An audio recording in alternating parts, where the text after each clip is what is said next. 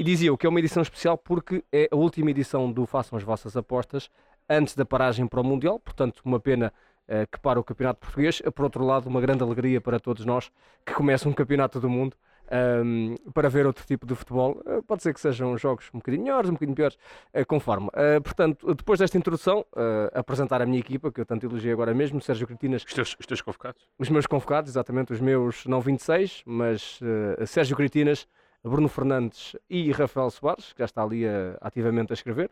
No Twitter. a, tirar, a tirar notas. O Boa Vista Porto é um daqueles jogos que eu tenho assim, guardados na infância, sempre com muita intensidade, muito um, a palavra em português corrente de rua é jogos tesos, intensos, duros. Um, Não estava a esperar dessa palavra, mas essa é bem melhor. Habitualmente, habitualmente uh, associo sempre também os, boas vistas, os jogos de Nubessa um, um, contra o Fogo Porto em dias de chuva. Não sei se sábado vai chover ou não, mas é uma imagem que eu tenho. É... Caso acho que está chuva para sábado. Pronto, então uh, sempre dias chuvosos com...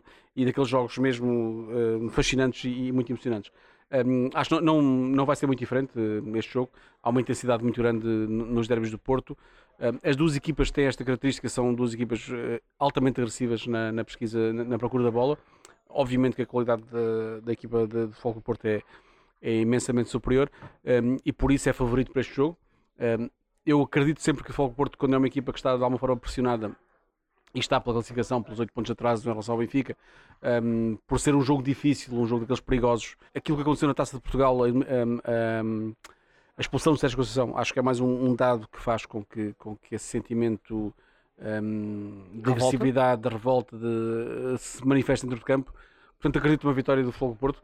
não, não fácil, não tranquila, mas uma vitória do Fogo Porto uh, também não acho, acho que não será arrancada a ferros, mas o Fogo Porto acho que vai, vai, vai vencer de forma natural, clara, uh, mas vai ter que correr muito e, e, para conseguir. Qual é a equipa que vai conseguir derrotar este Benfica? E eu pergunto, é o Gil Vicente? E vocês respondem. Hum, eu também acho que não, mas, mas estava, não estava à espera de que dissessem que sim, mas. Isto resumidamente, com 9 pontos em zona de. Não, não é de despromoção, mas é de play-out, com uma mudança de treinador, uh, recendo o despedimento do, do Iviera, ainda agora perdeu com, com o Portimonense em casa. Acho que, meus amigos, eh, se tivessem essa mala cheia de dinheiro outra vez, não, outra vez. não apostem uh, no Gil Vicente. No Também não gostaria no Gil Vicente, uh, mas pronto, só quis aproveitar. Foi só uma deixa para lançar a pergunta de forma diferente. Pois é, é muito por aí, uma equipa super oscilante. Uh, teve uma boa exibição agora frente, frente ao Vitória, depois de dois jogos muito complicados de digerir.